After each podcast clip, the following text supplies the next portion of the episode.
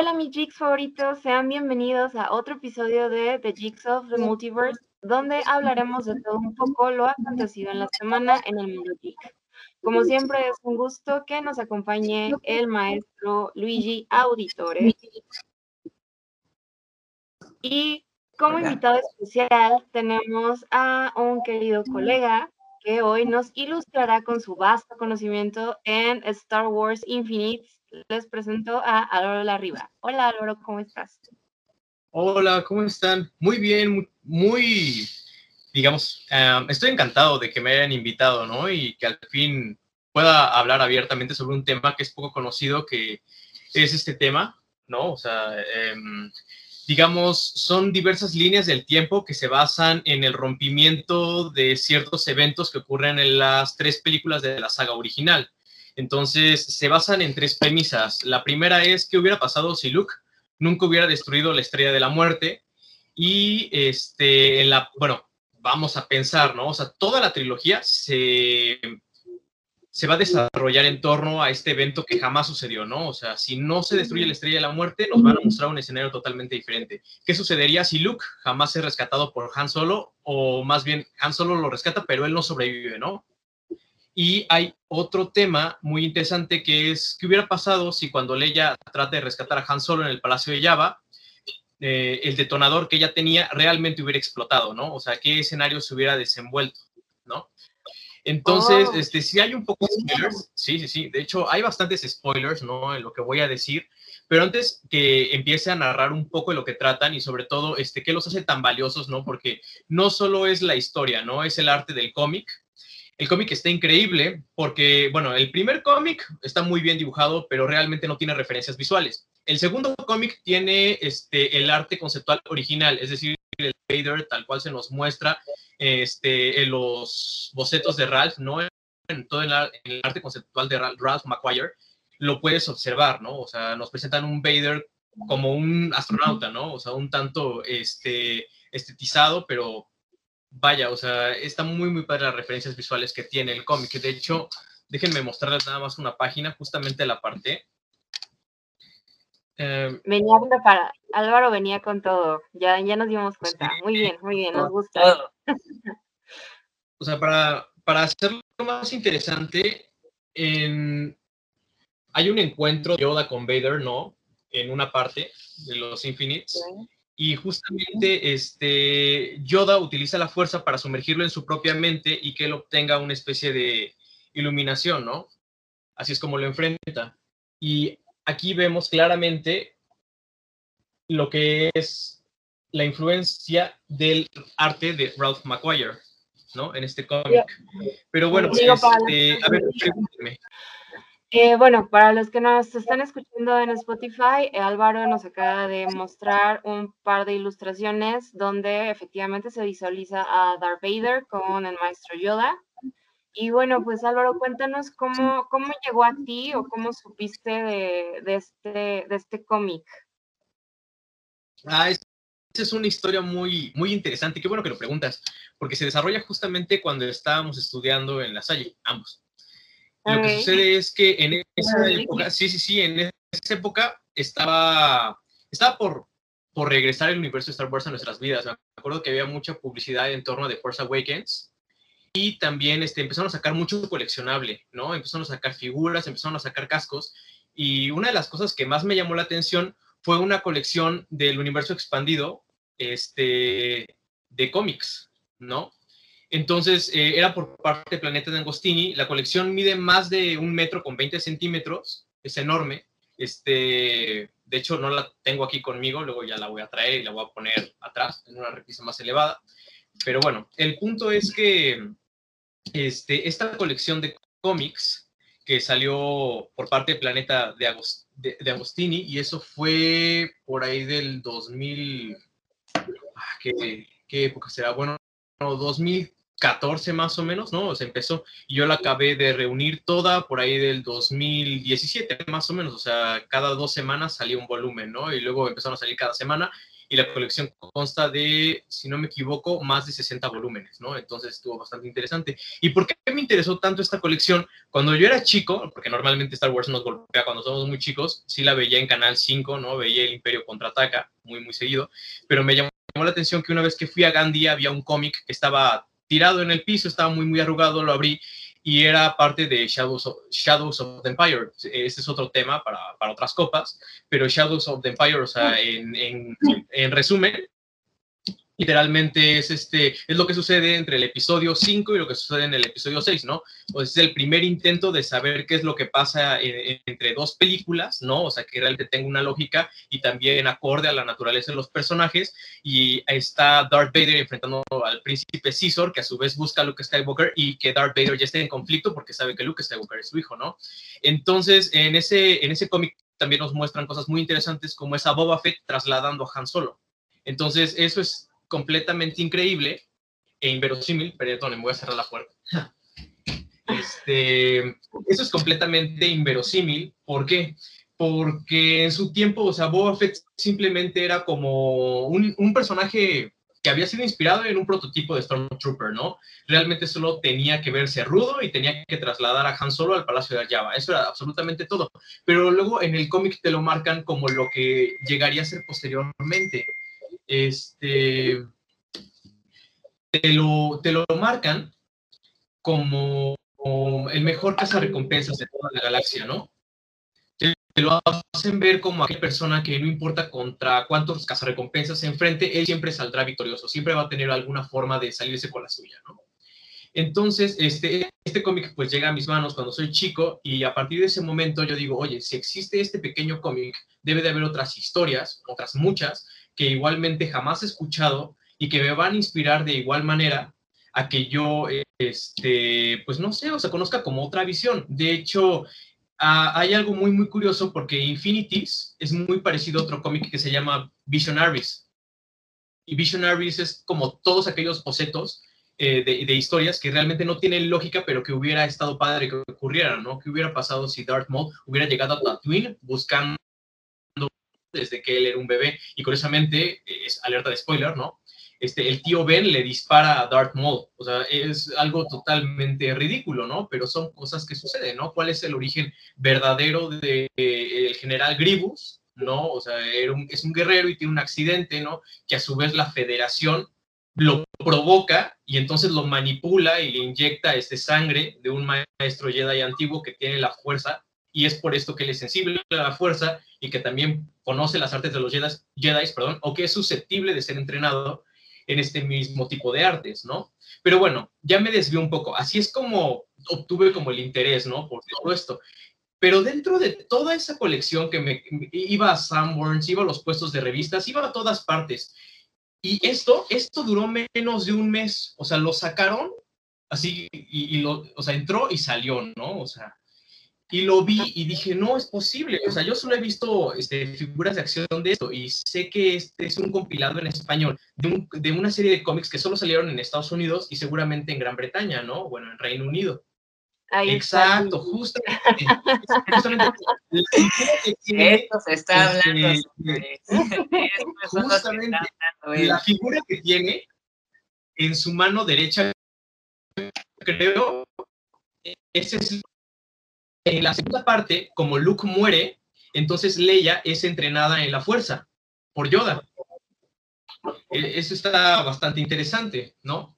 Eh, pero bueno, voy a narrar un poco de lo que este, son Infinites. La idea no es, este, no es arruinarles realmente la fiesta de leer el cómic, ¿no? Esto creo que todavía lo pueden conseguir este, por pedido si lo ordenan directamente a la página de Panini, ¿no? Pero bueno, entonces, este, el, y todo se empieza justamente en el, en el, evento que tuerce absolutamente toda la historia, ¿no? De, de, qué va a devenir todo esto. Entonces, lo que sucede eh, en la primera parte es, ok, es el final, casi el final de la Nueva Esperanza. Eh, está Darth Vader persiguiendo a Luke Skywalker, ¿no? Así también con sus casatís atrás, su escolta, está diciendo, ya eres mío. Y justamente, o sea, sucede todo, o sea, él, realmente se deshace de Vader con ayuda de Han Solo, ¿no? Sale volando por ahí Vader, y en ese momento Luke dice, ok, es el momento en el que voy a disparar, entonces enfoca su mirada y lanza. Y hay un error en el misil, hay un error electrónico que hace que no detone. Entonces, o sea, todo el mundo dice, no, pues estamos en deuda contigo de todas formas, no te preocupes por eso, pero Luke está nervioso porque sabe lo que va a pasar y es, es real, o sea, la base que estaba en Yavin sí es destruida por el imperio, en, el cómic se muestra, o sea, todas las muertes, ¿no? Que ocurren, se muestra que Leia, este, apenas logra escapar, pero Luke no sabe de esto, él no sabe absolutamente nada. Él escapa en el halcón milenario con solo, ¿no? Porque pues su nave no da para más, había sido dañada por Vader y también este Artuditu, este, no recuerdo realmente si él es rescatado o no, ahí se los dejo también para la historia, pero lo que yo recuerdo es que sí es rescatado, ¿no? Y, este, y en la nave se empiezan a pelear uno con otro. Eh, Han dice que pues ya la rebelión, la rebelión está perdida, Luke dice que no, y en algún momento simplemente se olvidan de que hay probabilidad de que Leia esté viva. Leia sobrevive en un transporte de carga, de los que se muestran en el episodio 5, pero es capturada por Vader. Y Vader en ese momento se empieza a interesar mucho en ella porque siente que tiene fuerza y el emperador también está forjando todo esto, ¿no? O sea, hay, algo muy interesante en la última película de la saga, que es este, ¿cómo se llama esta película? Que realmente nunca la he visto, no, no soy fan de las nuevas que salieron, pero la última, ¿cómo se llama? No, sé, Luigi. ¿no? ¿El ascenso de los Skywalker se llama? El ascenso. Ah, no, Rise of the Skywalker, ¿no? De esa. Ajá, Rise of the Skywalker. Sí, el ascenso de los Skywalker. Ah, perfecto. Bueno, entonces eh, en esa última película nos muestran al emperador como la persona que forja todo, ¿no? Que todo el destino está sujeto a sus condiciones y eso es algo que sucede en Infinites y es lo que lo marca. Eso es lo que los hace más curiosos. Se supone que, o sea, son diversas historias pero aquí es cuando te das cuenta que el lado oscuro siempre miente. Porque siempre a partir de todas esas historias, aunque sean tres universos diferentes, el emperador siempre va a decir que fue gracias a sus, maquinaciones, que fue gracias a que él estuvo como metiendo vara todo el tiempo, ¿no?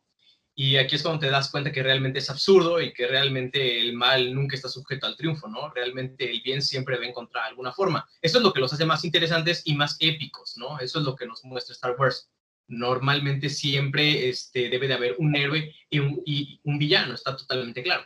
Entonces, sigamos. Este, rescatan a Leia y Darth Vader en algún momento no seduce a, a, Leia con el lado oscuro, la seduce con su deseo de poder, porque Leia al final es una diplomática.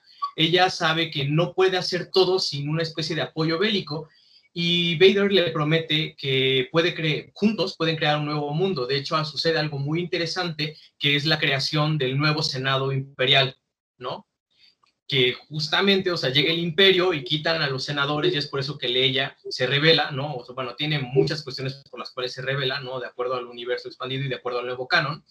Pero la más importante es que, o sea, el pueblo no tiene representantes, no tiene voz. Entonces, pues entra Leia en este nuevo juego, ella vuelve a instaurar un nuevo, este, un nuevo Senado Galáctico de carácter imperial y sigue pasando el tiempo y Luke mientras está entrenando con Yoda.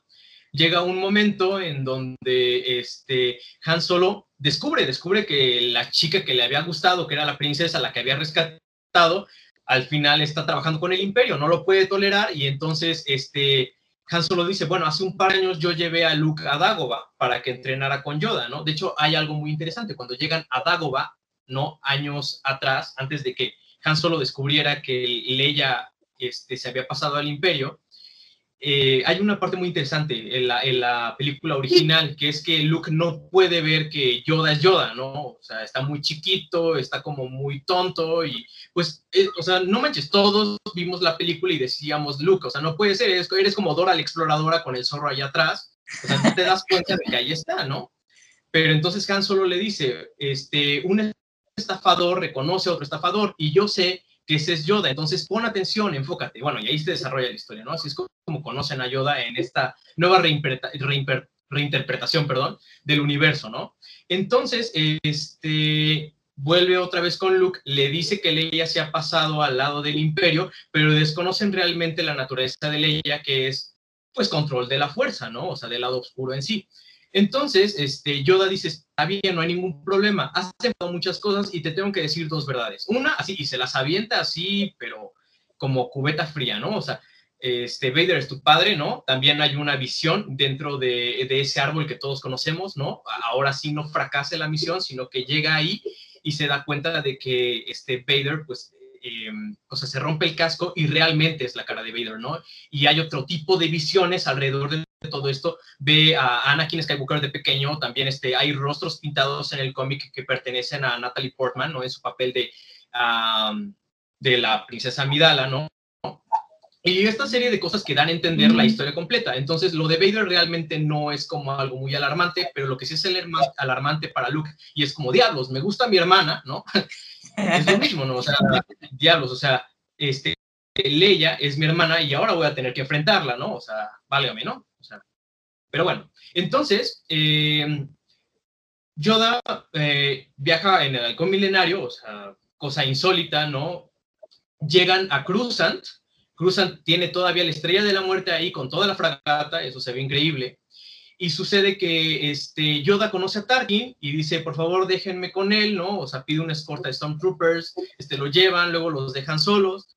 Y él empieza a hablar con Tarkin, lo empieza a manipular y ya verán para qué lo empieza a manipular. Al mismo tiempo, el halcón milenario es liberado, ¿no? Porque pues ya sabes, este, o sea, estos no son los droides que buscan, ¿no? O sea, empieza a hacer todo su desvergue, bueno, perdón, su debraye, perdón, editen eso, y este, y bueno, este, vuelan, a cruzan, se detienen, y este, y pues ya están ahí en el, en el antiguo eh, templo Jedi, ¿no? Que pues ahora es, es la sede, ¿no? del emperador, curiosamente, ¿no? Eso lo plantean en otros cómics. Hay otros cómics muy interesantes de los que podemos hablar, paréntesis, hay uno que es una parodia, o no sé si es como una analogía o alegoría a la Operación Valkyria, como si el emperador fuera Hitler, y hay, este, y hay otro agente imperial que se hace pasar también como el autor de Operación Valkyria y tratan de derrocar al emperador y fallan porque también Vader en ese momento lo defiende. O sea, es, un cómic muy interesante, pero eso, de ese hablaremos luego. Bueno, el punto es que este, llega, ¿no? O sea, llega Luke, llega Han Solo y se enfrentan con los guardias imperiales. Los guardias imperiales siempre son como los tipos que se ven rudos que nunca hacen nada. O sea, más hace Boba Fett en caerse de la barcaza de Java de Hot en la película 6, ¿no?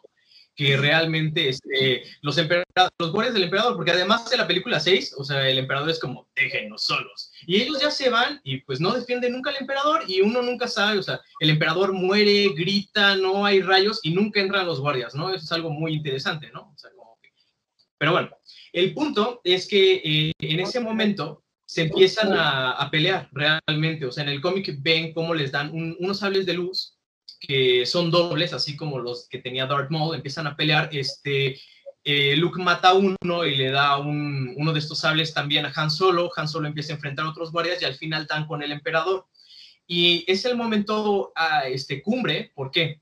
Porque están perdidos. O sea, es el emperador, es Leia que está entrenada, es Vader, que pues ya sabemos quién es Vader, o sea, realmente nadie puede derrotar a Vader a menos de que Vader quiera sacrificarse, ¿no? O sea, es, lo que nos dejan claro, o sea, no hay un Sith más poderoso y tampoco un Jedi más poderoso que Vader, es el protagonista. ¿no? Okay, aquí, aquí voy a hacer una pausa, digo, este...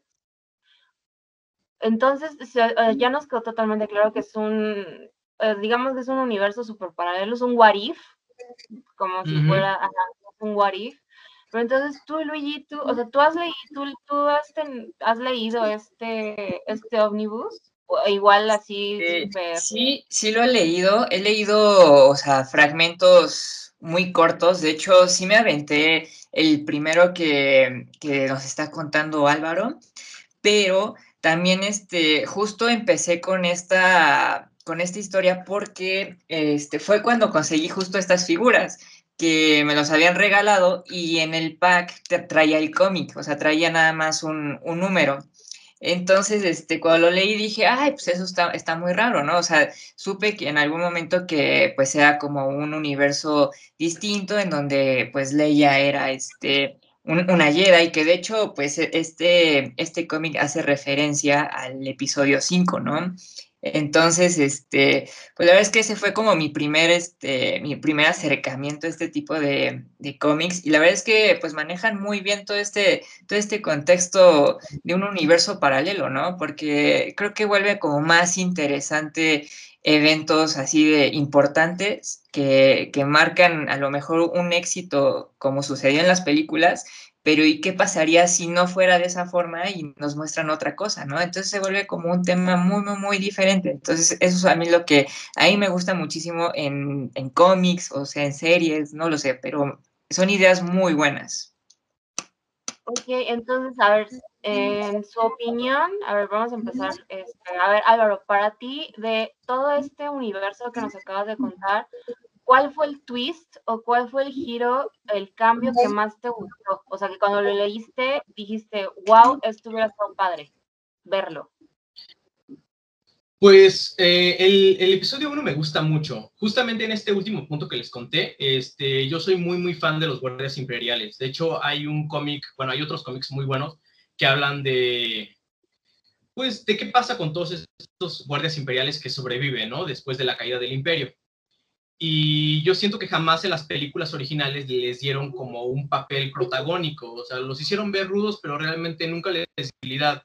Y siento que el cómic les hace justicia a ellos, ¿no? Siento que el cómic visualmente y también en cuanto a esencia le hace, este, le hace plus a muchos personajes. Pero el que más me gustó, o sea, volviendo a ese tema, ¿no? Este, no fue el, el uno, o sea, el, o sea, el de la película 4, por más con más este, interés y con más este, placer que lo cuente, fue el siguiente, es el episodio 5, ese es mi favorito. ¿Por qué?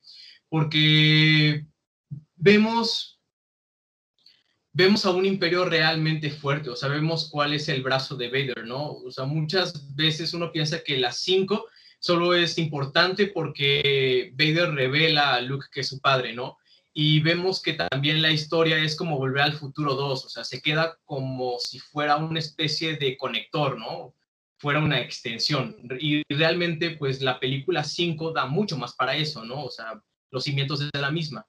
Y a mí me encanta que, o sea, Luke muriendo al principio, justamente en Hot, en el cómic, este, Leia pueda eh, sobrellevar la historia, ¿no? Todos los personajes son más importantes. Lando Calrissian eh, se, o sea, resulta ser muchísimo más cómico. ¿Por qué? Porque ya lo leerán ustedes en algún momento, pero Boba Fett llega a ser congelado. O sea, en lugar de que Han solo fuera congelado, Boba Fett es congelado. Y todo esto se basa en que Boba Fett jamás puede decir que trabaja para el Imperio. Lando piensa que trabaja para Java de Hot. Entonces, en algún momento, el Imperio llega a invadir este, Cloud City y empieza a bombardear todo al momento de que rompen los estabilizadores de la ciudad y la ciudad, pues, este, cae, ¿no? Absolutamente hasta que es, pues, destruida por la presión del planeta, que pues eso es este, Cloud City. Para aquellos que no sepan qué es Cloud City, no es más que una estación minera, ¿no? Y ellos se encargan de extraer aire de las nubes, ¿no? De, de ese planeta. Es como una especie de Urano o cualquier otro planeta gaseoso. Eh, perdón, aquí el, lo que producen es el gas tibana, creo que así se llama. Sí, así es. Ok. Ok, entonces tienes muchísimo, o sea, ya vimos que de verdad te emocionó muchísimo este cómic y sí suena bastante, bastante interesante. Digo, insisto, Álvaro ya lo dijo, si lo quieren leer, es sobre pedido en la página de Panini. Y pues bueno, a ver, y digo, yo no puedo opinar porque pues no lo he leído, ¿verdad? Pero ya me dieron muchas ganas de leerlo. Pero y tú, Luigi, tú, o sea, tuvo una escena o algo que hubieras leído que dijeras, no manches, esto me hubiera encantado verlo en la película. Pues es que yo estoy, o sea, como les había dicho, mi primer encuentro con este universo fue justo por el, por el pequeño número que, que venía con estas dos figuras de Leia y Darth Vader. Entonces yo creo que también me quedo muchísimo con esa, con esa escena, porque justo, pues al final sabemos que en el episodio 6, pues se revela que, este, que Leia, pues es hermana de Luke Skywalker, por lo tanto, pues es sensible a la fuerza, ¿no? Entonces, este, pues ver esa referencia reflejada en el cómic, pero ella siendo una Jedi, pues la verdad es que está padrísimo. O sea, es, algo que también me gustó muchísimo que se vio en el episodio 9, que al final, o sea, Leia sí es sensible a la fuerza y que en algún momento pues sí entrenó, ¿no? O sea, sí entrenó con su sable de luz y todo. Entonces, pues la verdad es que es, es algo muy padre. O sea, yo creo que Leia como Jedi, siento para mí que es mejor que Luke Skywalker. De plano. Todos queremos plano. De plano. Sí. Entonces, este, y bueno, además también pues me gusta esta idea de que que Yoda hace ver a, a, Darth Vader, este, pues el pasado, ¿no? Literal, o sea, que pues de todo lo que hizo. Entonces también me, me gustó esta idea de, de, las proyecciones, de las visiones que tiene Vader en, en, el templo Jedi, ¿no? Y que está este Mace Windu, spoiler alert, pero este, pero la verdad es que son momentos muy épicos, son momentos que dices, híjole, o sea, esto me hubiera encantado verlo en el cine o, bueno, en película. Y yo creo que, pues más que eso, o sea, yo siento que es un, yo siento que este, este tipo de cómics literal son parte del culto de Star Wars. O sea, un fan sí tiene que verlos, o sea, tiene que leerlo sí o sí, porque, pues, o sea, vamos, o sea, es un, es un universo que que te hace como, no sé, o sea, tener como más panorama, ¿no? De qué hubiera pasado, si te hubiera gustado esto o no. Entonces como que tienes como más cosas para, para poder dialogar, a lo mejor entre fanáticos de Star Wars. Sí, no, o sea, totalmente de acuerdo con ustedes dos de que Star Wars es un mundo y pues por eso ha, ha vivido tantos años en todas las generaciones, ¿no? Desde que nació Star Wars Uh, yo creo que esta, eh, la, eh, esta generación y las siguientes generaciones van a seguir viendo y haciendo más cosas de Star Wars por lo mismo de que es un universo tan expandido y con tantas posibilidades como ustedes lo han dicho, tan solo de un, o sea, tan solo de este cómic o de los cómics que sacaron, pues se da para muchísimas historias. Entonces, eh, pues sí, yo creo que Star Wars no va a morir pronto no como otras sagas, digo, o trilogías, por ejemplo, El Señor de los Anillos, que pues, o sea, sí sigue en la, en la memoria, pero no tiene como este universo tan vasto como Star Wars, ¿no? Incluso me atrevo a decir que hasta Harry Potter. O sea, en pues, sí. Hay algo curioso con Star Wars y, y, es que permite que los propios fans creen, creen sus propias historias hace como cinco años realmente me metí mucho a esto y me di cuenta de que este cómic eh, del que estamos hablando en particular es más valioso que cualquier otro, o sea, esta serie de cómics. ¿Por qué? Porque los demás eran el antiguo canon, tenían que adecuarse o ensamblarse a las demás películas. Ahora hay unos nuevos que están suplantando a estos, pero estos no hay nadie que los suplante. Eh, como dice Carla, es un what if. Entonces, este, nunca tiene que estar conectado no hay nada que a lo que realmente se adhiera más que la trilogía original y yo siento que tiene mucho que dar.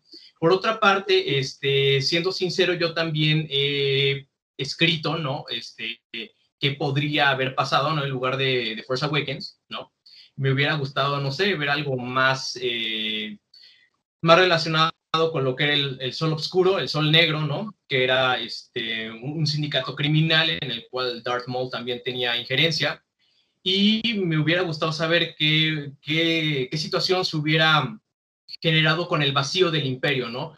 ¿Qué otros grupos, sindicatos criminales, entre ellos HOTS, y, o sea, qué hubiera pasado este, con la alianza enfrentando ese nuevo tipo de cuestiones, ¿no? Y tal vez algo que fuera un tanto más interesante que otros libros que, salieron después del episodio 6, que el más de todos es heredero del imperio.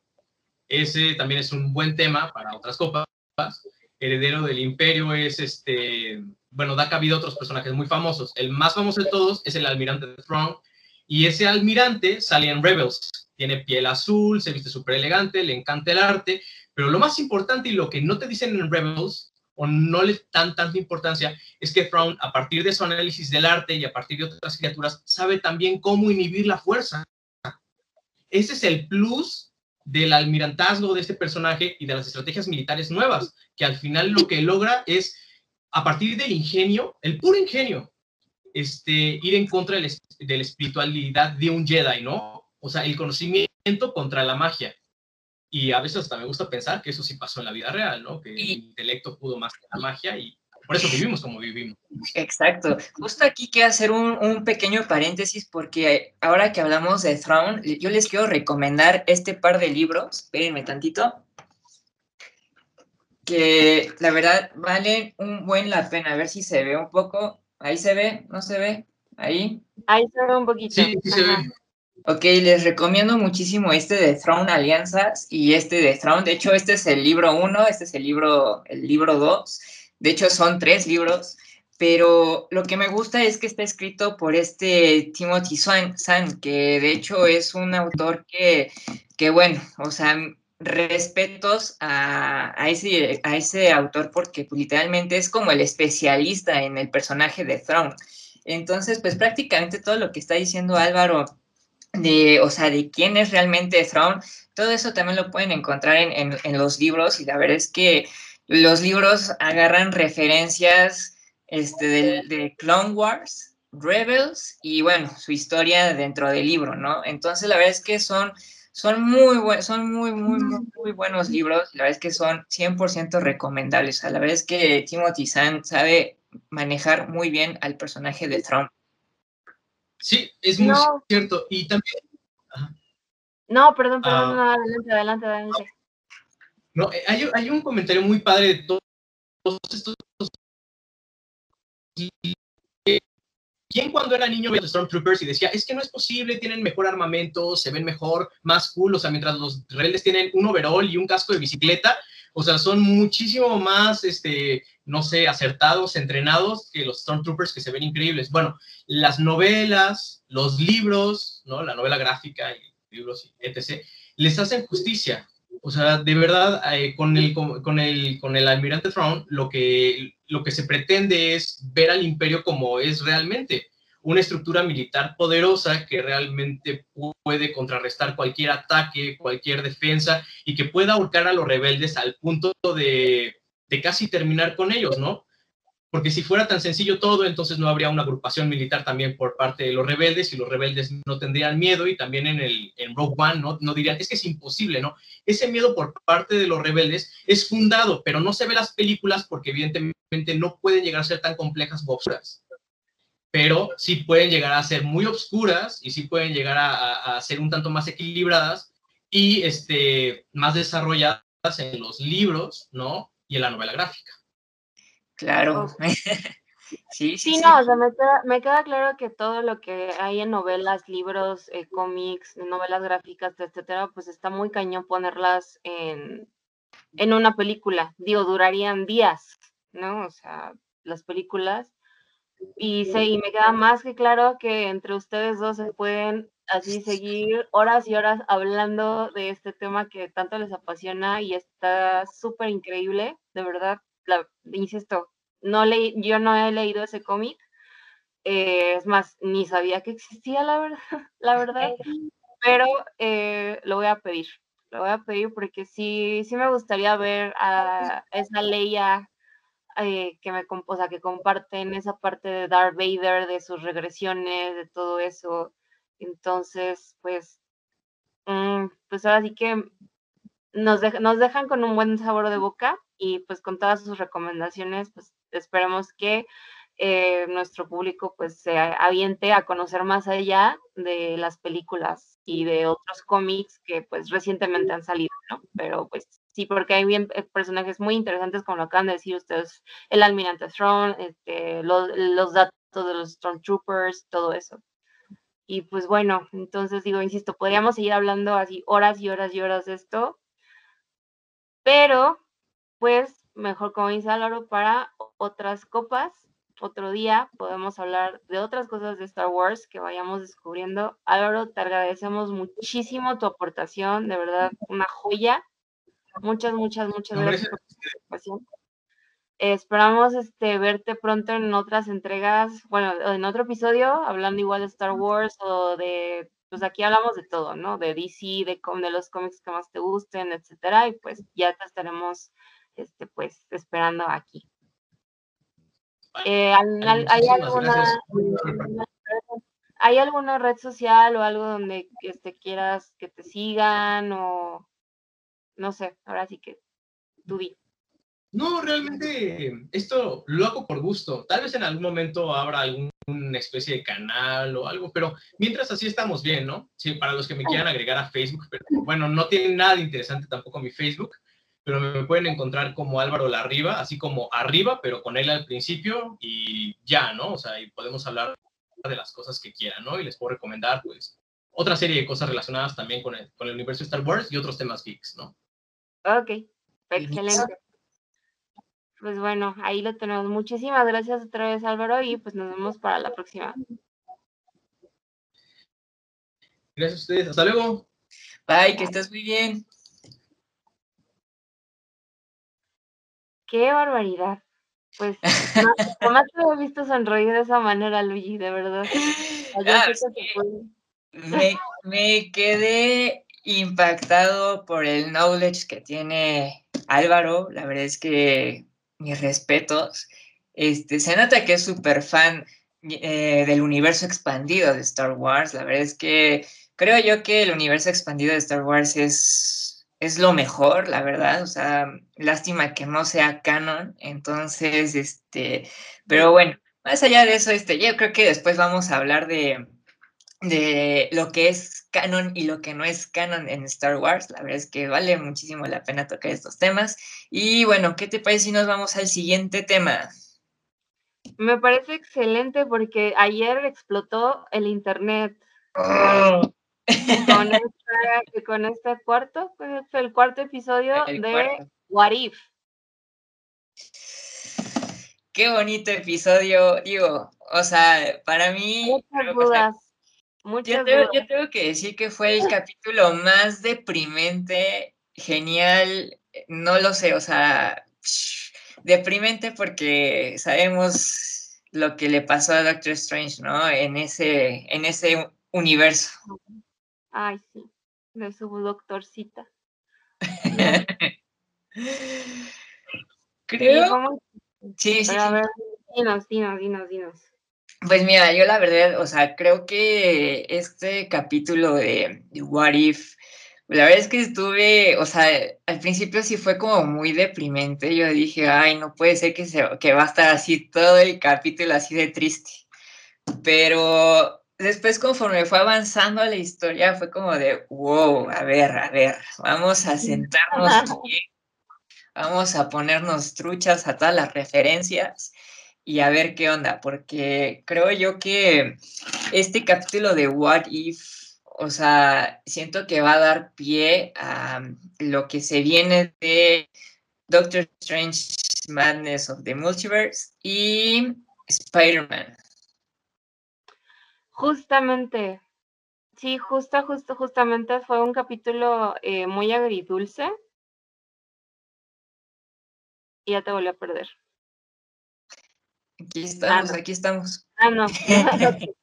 es que te congelaste. Ok, este sí fue un capítulo muy agridulce, o sea, sí, sí, sí sintió sí sentí mucha pena por Doctor Strange de cómo trataba como de, pues de salvar a la doctora Palmer, ¿no? Y, pero eh, creo que vimos el poder de Doctor, bueno, del hechicero supremo en, no a lo mejor en su absoluto, en toda esta parte de absorción de poderes, etcétera, o sea, estuvo muy bueno. Creo que creo que fue mi capítulo favorito, pero también me dejó muchas dudas, muchas, muchas dudas.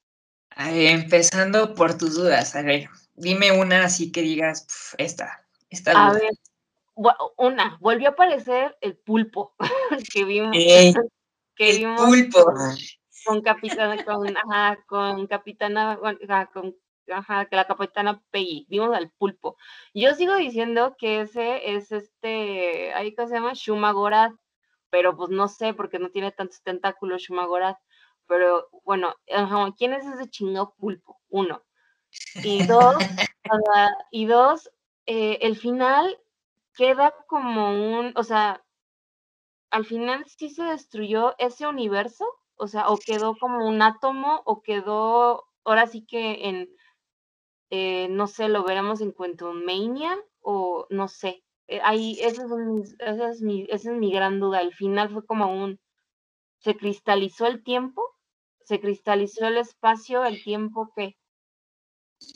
Exacto, lo que pasa es que, bueno, a ver, aquí lo que vemos primero es que hay un primer contacto de este personaje Uatu, o sea, el vigilante, que es cuando dice, o sea, yo no puedo interferir, ¿no? A menos que el universo se esté colapsando. Entonces vemos que Uatu, pues, o sea, ya tiene un contacto con un personaje por primera vez porque ve que, o sea, ya es una línea del tiempo en donde, o más bien es un universo en donde, pues las cosas se están descontrolando, ¿no? Entonces es cuando le advierte a Doctor Strange que, que la causa de sus acciones va a ser que se destruya ese universo. Entonces, yo me quedé con la idea de que, a ver, si ese Doctor Strange en un principio, o sea, en la pelea contra su otro yo, vemos que se lo succiona, ¿no? Entonces, en pocas palabras, vemos que triunfó el Doctor Strange malo, por así decirlo. Pero la intervención de Watu, lo que sucede aquí es que como lo que hemos posteado, si nos siguen en, en redes sociales, tenemos ahí en el personaje del día, pues algunos poderes que tiene, este, bueno, mencionamos a Watu y mencionamos qué poderes tiene. Entonces, uno de esos poderes, pues literal, son poderes cósmicos, son, son poderes que van más allá de lo que nosotros conocemos. Entonces, prácticamente lo que vemos ahí, siento yo, que hizo como un, como un, no sé, como una pausa, algo así, como que detuvo ese, ese universo. Entonces, yo no sé si ahí Doctor Strange vaya a hacer algo al respecto para salir de ahí. Y entonces, y solo entonces, eso lo podremos ver en la película de Spider-Man No Way Home, porque de hecho en el tráiler pues vemos que Doctor Strange está peleando con Spider-Man. Por lo tanto, pudiera ser porque lo que dijiste en el capítulo pasado, Jimé, ah, no es cierto, en el primer, en el primer, este, ¿fue en el primero o en el segundo capítulo? Según yo en el segundo. Ok, en el segundo capítulo que, este, pues vemos a, este, que, o sea, que tú notaste muy extraño a, a Doctor Strange, ¿no? Exacto. Entonces, algo me dice, algo me dice que probablemente ese Doctor Strange de hace siglos, porque ya ves que toda la, este, ¿cómo se llama? O sea, e, el Doctor Strange malo estuvo estudiando siglos y siglos y siglos, adquiriendo más poder y más poder. Entonces yo siento que ese Doctor Strange va a ser el Doctor Strange que va a salir en Spider-Man No Way Home. Sí, yo también lo llegué a pensar, porque aparte digo, aquí es, este, voy a hacer un easter egg muy interesante porque lo igual, o sea, porque estuve viendo en Reddit y en todas, todos los grupos, eh, no solamente, o sea, no solamente absorbía como poderes de, de, cosas y conocimientos, sino también aparecieron seres místicos que han, o sea, que han aparecido no solamente, o sea, por ejemplo, tres de ellas, no me acuerdo cuáles, o sea, han salido en los X-Men, han salido en Los Cuatro Fantásticos y en Iron Fist.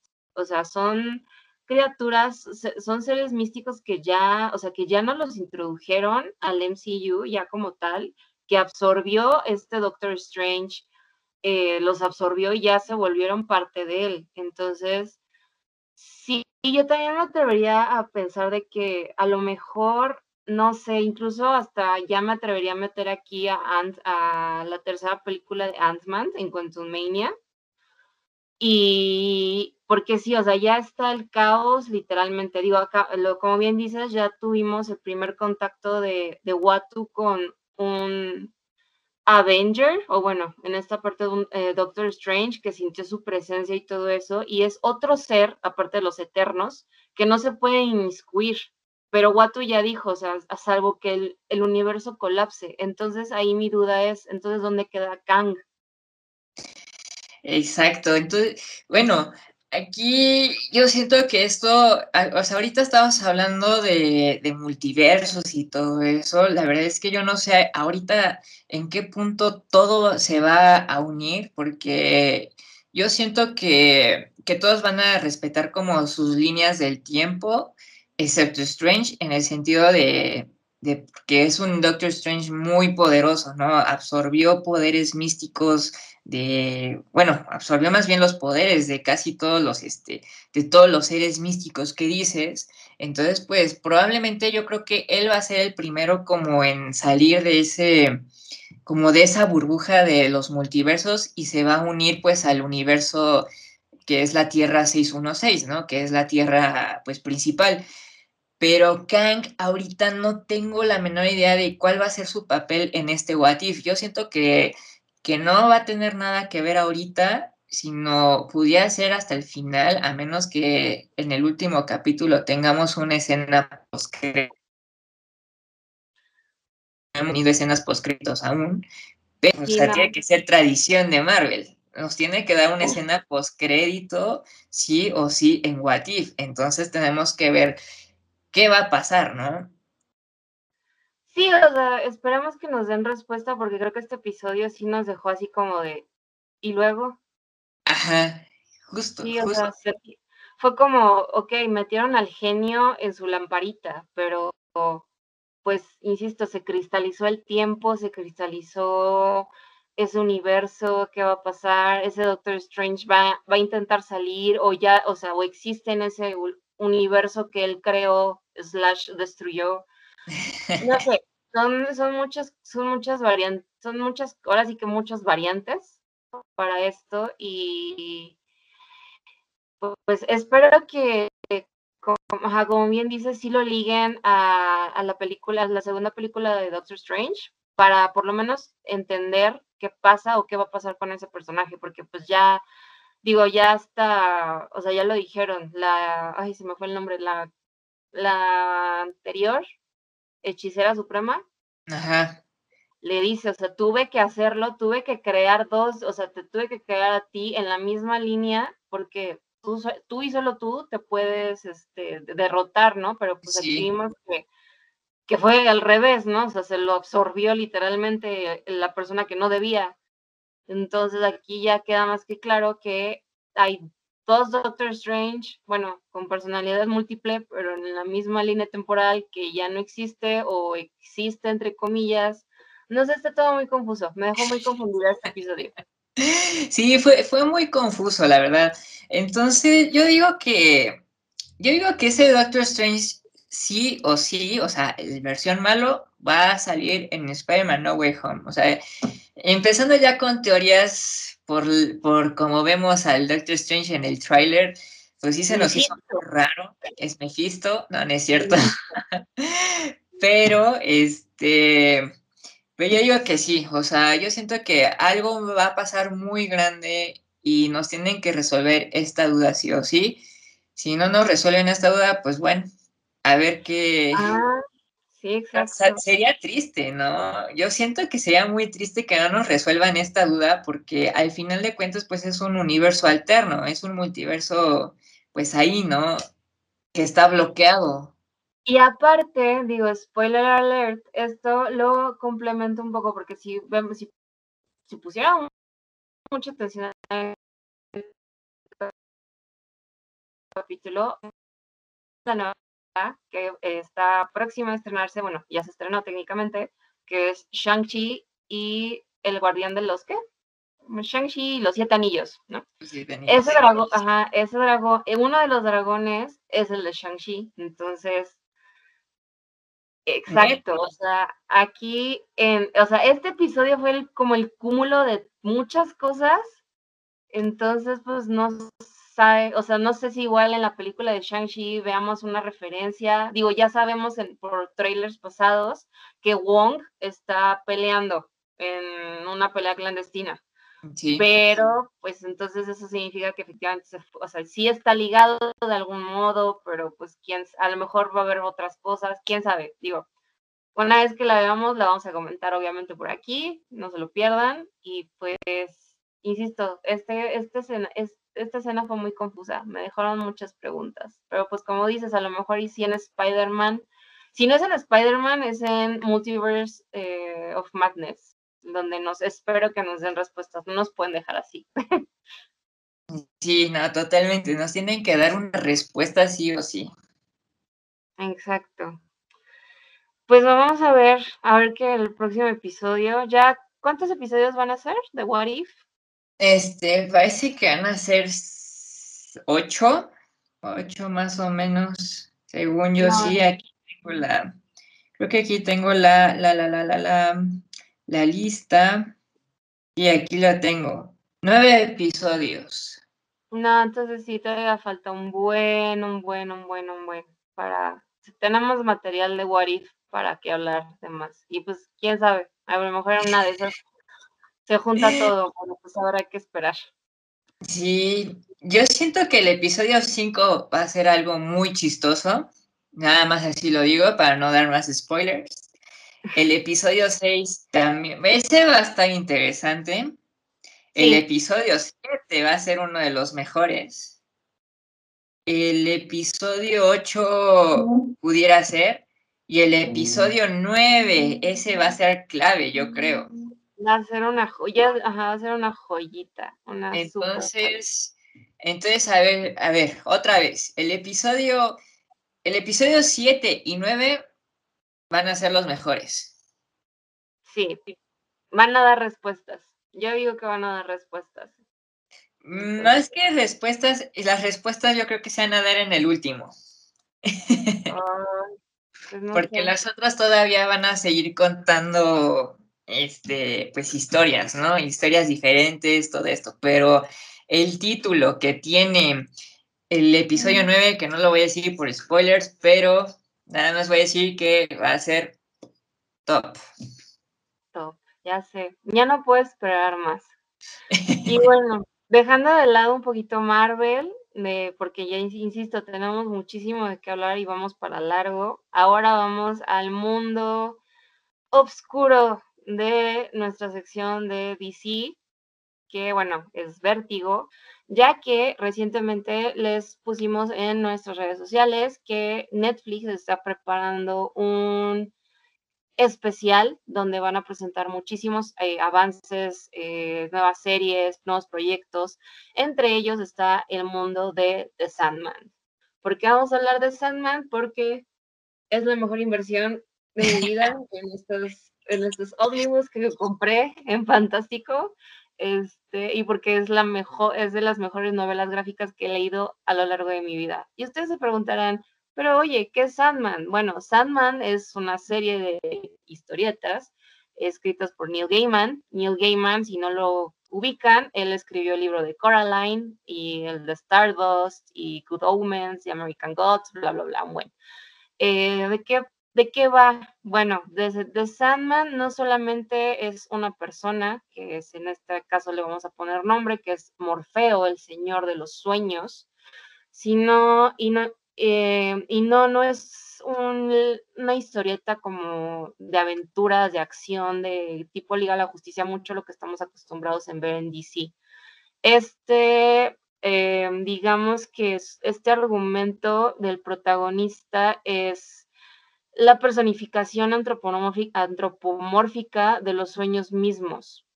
Es el príncipe de las historias, es es filosofía, es, o sea, no, es, es, muchísimas cosas dentro del universo de DC, o sea, pueden hacer mil referencias, en los cómics hacen referencias a, a John Constantine, a, la Liga de la Justicia, a, al marciano, al, detective marciano, etcétera. Entonces está muy padre. Eh, va a estar muy padre ese proyecto, es de las series más esperadas eh, para Netflix y para los fans. Y pues bueno, un poquito de, Sandman. Eh, de Sandman, como bien dije, este, nuestro protagonista es Morfeo, que es el Señor de los Sueños, y pertenecen a una familia eh, conocida como los Eternos, que son siete hermanos. Cada uno tiene una representación. Eh, uno de ellos es Destino, otro de la más pequeña es Muerte, Destrucción, Deseo y Desespero que estos últimos son gemelos. Y bueno, y tenemos también a una que se llama Delirio. Entonces, este, todas estas historias transcurren entre el, el, reino de Morfeo y el mundo que él vigila. ¿Qué mundo? El nuestro, por así decirlo. Entonces, Este, vemos dominios eh, alternos, es como un, ¿cómo lo digo? Como, imagínense en la mitología nórdica a Midgard y así, así está el mundo, ¿no? El mundo de los sueños, el mundo de los humanos y los otros dominios que son el infierno, Asgard, este, etcétera. Entonces, es una maraña impresionante de, de, cosas que vemos. De hecho, ahorita eh, en estos precisos momentos están celebrando como su 25 o 30 aniversario los cómics, estos cómics. Eh, y pueden, están disponibles en cualquier, en Amazon, en, en cualquier tienda, de, en librerías, etcétera. Porque también tenemos los nuevos universos que pues ya son ya no son escritos por Neil Gaiman, pero sí están este, pues con la idea misma, ¿no? Entonces, eh, va a ser un proyecto muy interesante. Aparte, el cast de, ya se dio a conocer hace unos meses atrás. Eh, y también se viene algo súper nuevo que es el segundo volumen del audiolibro de The Sandman, que por aquí lo voy a tener, pero no me acuerdo dónde está este, donde también se lo recomiendo mucho porque Morfeo es el, este actor James McAvoy, eh, John Constantine es, Tom Egerton, eh, La Muerte es Kat Dennigans, la que apareció en WandaVision. Está muy padre, la verdad es, si quieren leer algo muy diferente y algo un poco más profundo y muy oscuro, eh, lean The Sandman, la verdad. Oye, Jime, aquí quiero hacer un paréntesis. Bueno, más bien no paréntesis, más bien es una pregunta. E, estas películas, bueno, más bien es película, esta serie de Netflix que viene, ¿va a ser adaptación al cómic o va a ser una secuela a los cómics?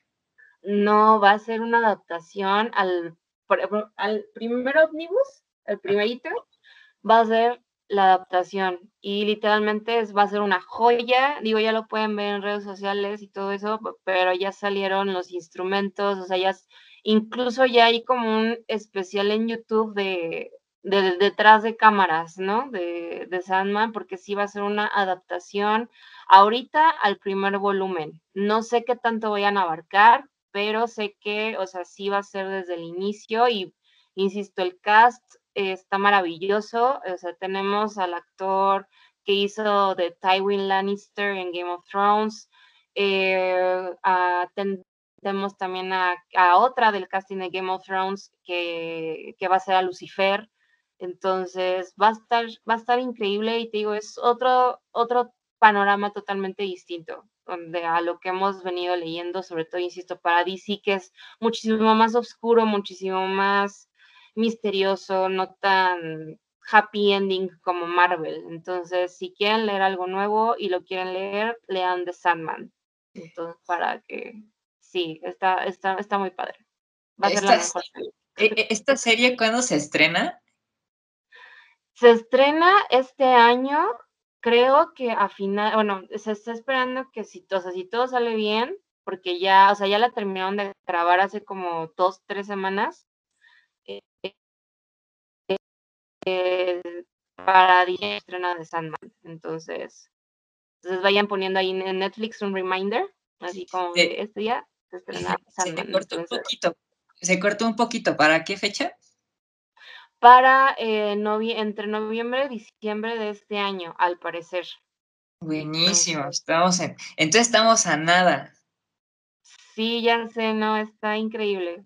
Sí, yo estoy, yo estoy muy, muy, muy, muy, muy, muy, muy, muy emocionada porque se vaya a estrenar de Sandman.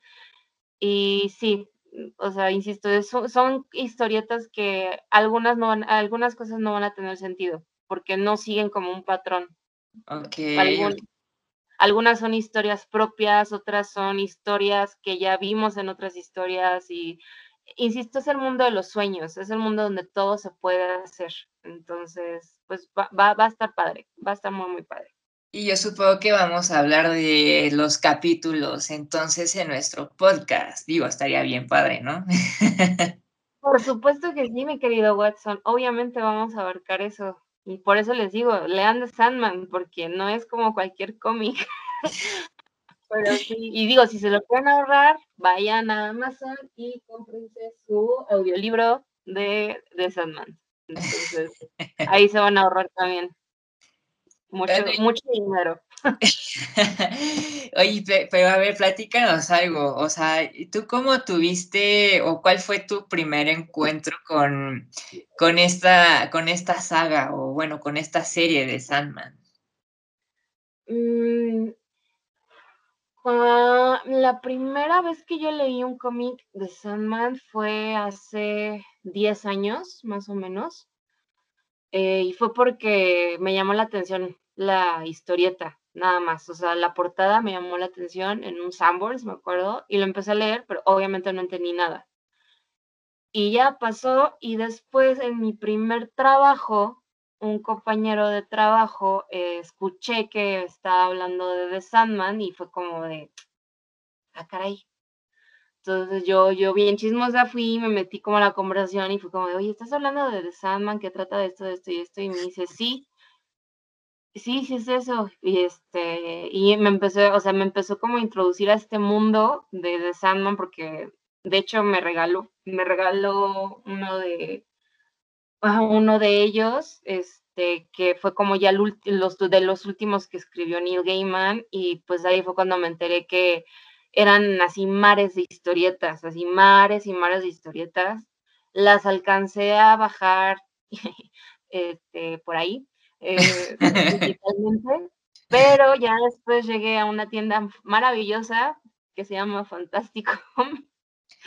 Muy recomendable esa tienda, por favor, visítenla. Esto no es publicidad pagada, esto es este, una no, ojalá, ojalá sí nos pagaran para publicitarlo, porque de verdad casi todo lo que tengo es de ahí. Pero este, ya, o sea, cuando llegué ahí, vi que tenían los cinco volúmenes del ómnibus y pues literalmente me gasté. Sí, no, o sea, yo agarré, yo estaba así como de, y este, y este, y este, y este, y este. Y pues sí, o sea, te puedo, te puedo decir que sí me gasté una lana, pero es la mejor inversión que he hecho en mi vida. Exactamente, e, esas inversiones se disfrutan demasiado, o sea, no, no es como que ya lo tengas y digas, ah, ya me arrepentí, pero no. Sí, no, te digo, o sea, entonces ya cuando me enteré que iban a hacer, este, que iban a hacer el, el, proyecto en Netflix, me super hypeé, porque, y más porque Neil Gaiman, eh, independientemente de Sandman, Neil Gaiman es de mis autores favoritos, entonces, este, sí me emociona mucho saber que él está detrás del guion y de la producción. Entonces yo confío fielmente, en Neil Gaiman, que esta serie va a estar eh, muy, muy parecida a lo que yo, a lo que hemos leído en The Sandman. E insisto, léanlo y si no, de verdad, el audiolibro, no les miento, o sea, el audiolibro son todos estos y se lo avientan en, no cuatro horas, o sea, sin parar. Pero sí, está muy bueno. Si no están familiarizados y no, o sea, o así, estos es el audiolibro suenan súper bien y aparte te digo, el cast está buenísimo, o sea, James McAvoy es Morfeo, este, Taron Egerton es John Constantine, eh, muchísimas personalidades, tanto británicas, etcétera. Ya sabes que a los británicos les encanta trabajar uno con el otro para todo. Entonces, son, van a ser, va a ser increíble, va a estar muy, muy, muy padre. Buenísimo, entonces yo creo que vamos a poner en la descripción del video y este, bueno, yo les recomiendo que para los que nos estén escuchando en Spotify, este, también se den una vuelta por YouTube para que puedan encontrar este, pues las ligas para que puedan conseguir pues esta colección de Sandman, al menos los audiolibros. Este, también ponemos ahí la referencia de la tienda Fantástico para que vayan y la visiten. Y también pondremos el, bueno, lo que fue este, del cómic que hablamos con nuestro invitado especial de Star Wars Infinite. Entonces, este, pues también les vamos a dejar la liga para que aquellos que, que quieran, este, pues comprarlo, ¿no?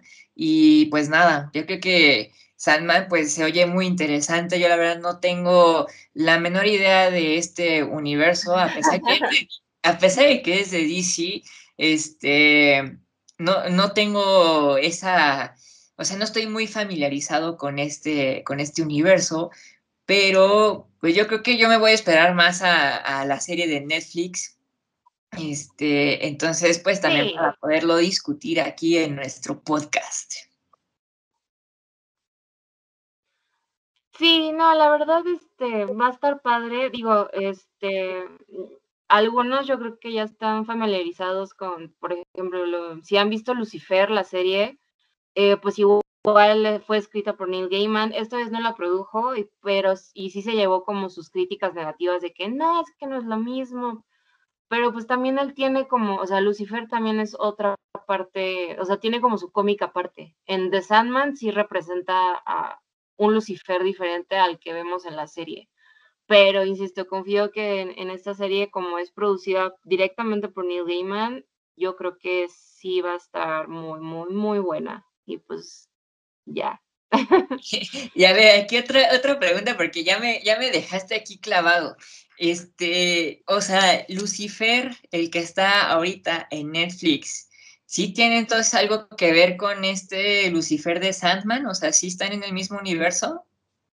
Sí, sí, de hecho. Ok.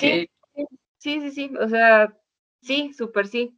Entonces, probablemente crees que tenga algún crossover, por así decirlo. Ay, sería maravilloso o sea, a mí, ah, es que por ejemplo, a, mí sí me gusta, o sea, el Lucifer que, que vemos ahorita en, Netflix, a mí sí me gusta. Eh, o sea, sí me, me gusta la personificación y todo eso. Hay muchas personas que dicen que no, porque insisto, son como muy diferentes. Pero pues también por los años, o sea, este, los cómics se fueron de los ochentas, o sea, ajá. Lucifer está, Lucifer está inspirado en David Bowie, está, ajá, está muy cañón. Entonces, este, es, si hay crossover, ojalá, ojalá lo hagan con Tom Ellis, que es el que actualmente interpreta a Lucifer, lo cual estaría padre, pero no creo porque, pues, insisto, ya tenemos a Lucifer y que va a ser esta actriz la que hizo de Brienne de en Game of Thrones. Ella va a ser Lucifer. Ah, Entonces, sí, sí, o sea, porque la, la, serie que estamos viendo nosotros, Lucifer, es lo que pasó cuando tienen un encuentro él y Sandman. Ok. O sea, y ahí como que se divide la línea, o sea, como que ya Lucifer, ¡fum!, desaparece, ¿no? Ajá. Este, entonces, pues sí, o, digo, estaría buenísimo un crossover, pero pues no, yo creo que el único crossover que, con el que me voy a ir en esta vida va a ser cuando hicieron la de la de Infinite Earths con Constantine y Lucifer, pero pues sí, pues, a ver qué pasa. ok, muy bien, muy bien, muy bien. Y pues yo creo que pasamos a otro tema o ya con esto cerramos. Tú dime. Yo creo que ya, digo, ya sabemos que vayan, eh, ya está próximo a estrenarse, o si no, si es que este fin de semana se estrena Shang-Chi y los Siete Anillos. Eh, obviamente, eh, lamentablemente, esta, esta no se va a estrenar en Disney Plus, por lo que eh, comentamos anteriormente, no se va a estrenar. También nos agarró mucho de sorpresa, pero pues bueno, si van al cine, eh, vayan con todas las precauciones, vayan con todas las medidas, o, espérense a lo mejor y más adelante eh, pues ya la suben a Disney Plus, quién sabe, o en otra plataforma, quién sabe. La verdad sí, sí nos extrañó mucho que no, que no estuviera anunciada para Disney Plus, pero pues bueno, ya estaremos hablando de nuestras reacciones, nuestras impresiones y pues ya, no sé si quieras añadir algo más tú. Pues yo, yo la verdad, yo ya estoy satisfecho por lo que hablamos el día de hoy. Tuvimos unos temazos, la verdad. mis respetos para, para Álvaro con su con, los cómics de, de, Star Wars Infinite. La verdad es que o sea, son, cómics que valen la pena sí o sí si eres fanático de Star Wars. Y bueno, también con este, bueno, sí, con el tema de What If, pues ya veremos qué más sucede. Este, Sandman, pues la serie más esperada por, por Jime y también por muchos fans. y pues yo creo que sería todo, entonces. Muy bien, pues bueno, amigos Jigs, muchísimas gracias por sintonizarnos, por escucharnos. Eh, no olviden, si están en YouTube, darle a la campanita, a la manita para que les lleguen las notificaciones y en Spotify no olviden igual escucharnos por ahí. Eh, les dejamos abajo los links de nuestras redes sociales. Nos pueden seguir en Twitter, en Instagram, Facebook, eh, como arroba The Jigs of the Multiverse. A ti, Luigi, ¿cómo te podemos encontrar? Ahí me pueden encontrar en OnlyFans. Yo creo que ese, ya, ese chiste ya está muy choteado. ya déjalo morir. Ya lo voy a dejar morir. Entonces, me pueden encontrar en Instagram como arroba luigi-avenger66 y también me pueden encontrar en YouTube como Luigi Avenger. Muy bien. Sí, vayan y vean sus unboxings. Y bueno, a mí me pueden encontrar en Twitter como arroba sin acento, con C de casa las dos de Cicero. Y este, pues bueno, nos vemos para la próxima. Muchas gracias y que la fuerza los acompañe. Adiós.